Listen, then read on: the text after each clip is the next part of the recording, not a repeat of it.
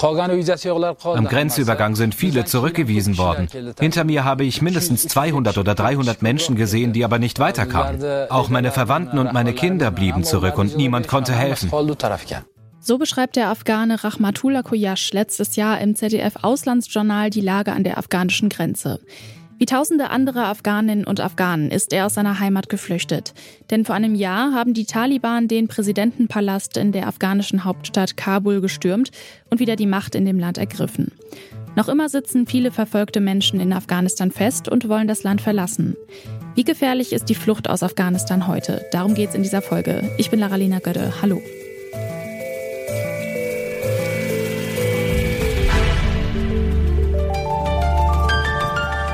Zurück zum Thema.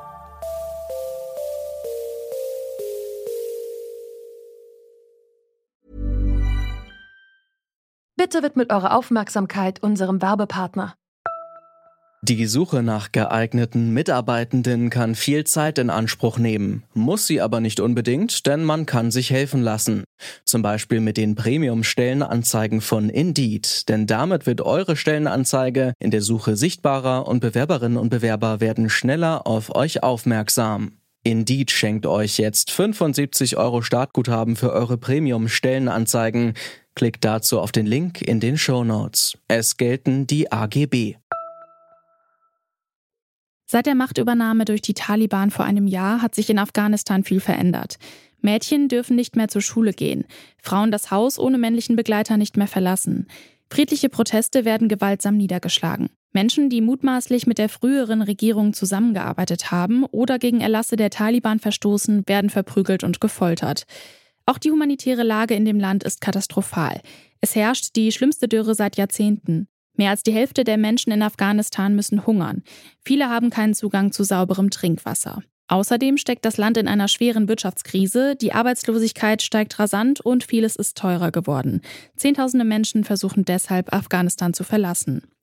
Axel Steyer ist Vorsitzender von Mission Lifeline.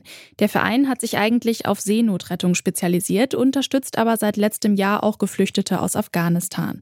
Ihn habe ich gefragt, wohin flüchten denn die Menschen?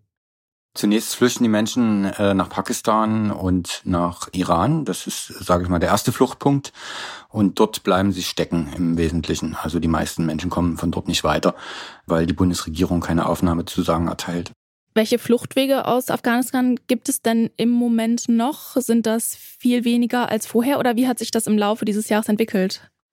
Ja, es ist viel schwieriger geworden, an Pässe ranzukommen. Das ist eine Voraussetzung, um in äh, das in Nachbarland zu gelangen. Und auch Visa werden äh, kaum noch ausgeteilt. Also Pakistan hat die Visavergabe ganz äh, eingestellt. Und im Iran geht es noch, kostet aber Geld.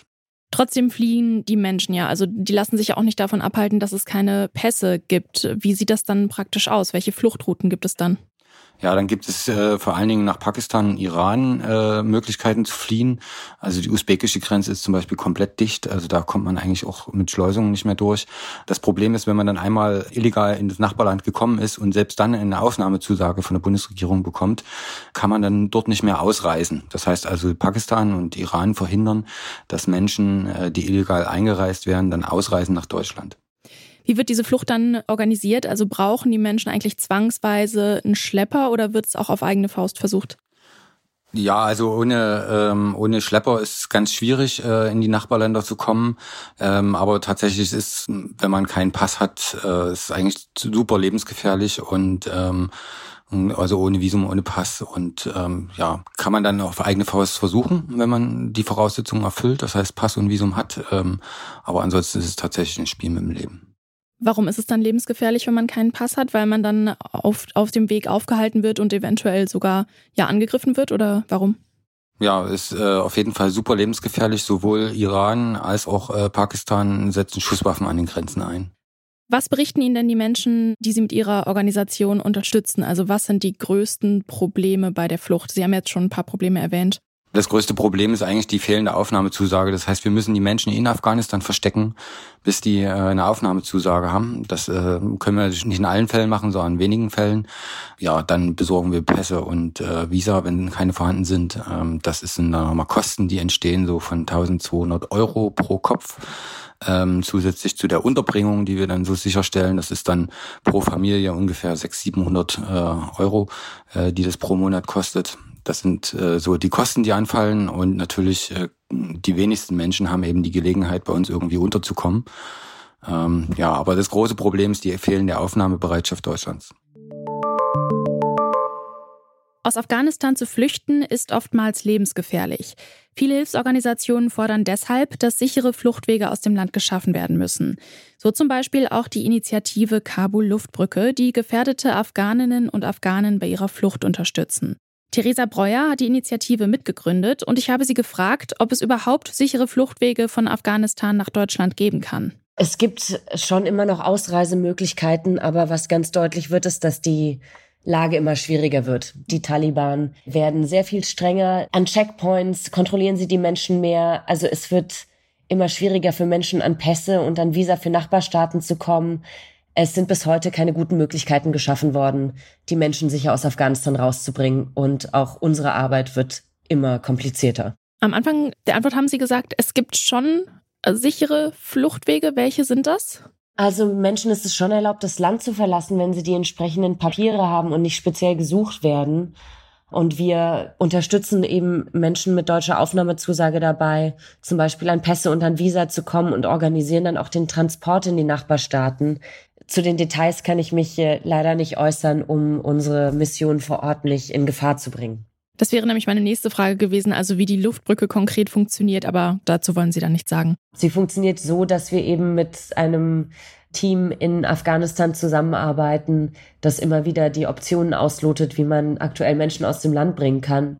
Viele fliehen ja aber auch nach wie vor über den Landweg aus Afghanistan. Welche Unterstützung brauchen diese Menschen? Wir evakuieren heute hauptsächlich über den Landweg, weil es doch die unauffälligere Art und Weise ist, das Land zu verlassen. Auch da merken wir, dass dass die Taliban inzwischen doch Menschen auch gezielt an der Ausreise hindern. Es zeigt sich einfach, die Versprechen, die die Taliban am Anfang gegeben haben, dass sie Menschenrechte einhalten werden, dass sie Menschen auch ausreisen lassen werden, die halten sie mehr und mehr nicht ein. Also Sie glauben, dass sich die Lage für die flüchtenden Menschen noch weiter verschlimmern wird jetzt in den nächsten, ja, möglicherweise Jahren? Absolut. Ein riesiges Problem besteht vor allem für Frauen, weil Frauen nicht mehr ohne männlichen Begleiter reisen dürfen. Was fordern Sie von der Bundesregierung, um die Flucht von Afghanistan nach Deutschland jetzt sicherer zu machen? Also im Koalitionsvertrag hat die neue Bundesregierung vereinbart, ein Aufnahmeprogramm für gefährdete Afghaninnen und Afghanen zu schaffen. Wir befinden uns jetzt seit mehreren Monaten, nicht nur wir als zivilgesellschaftliche Organisation, sondern auch andere Organisationen, in Gesprächen mit der Bundesregierung. Diese Gespräche gehen aber viel zu langsam voran, sind teilweise sehr frustrierend weil die Bundesregierung aktuell noch die Verantwortung der Zivilgesellschaft übertragen will, also was die Auswahl von Menschen, die Bearbeitung von Fällen, die Beurteilung von Gefährdungslagen angeht.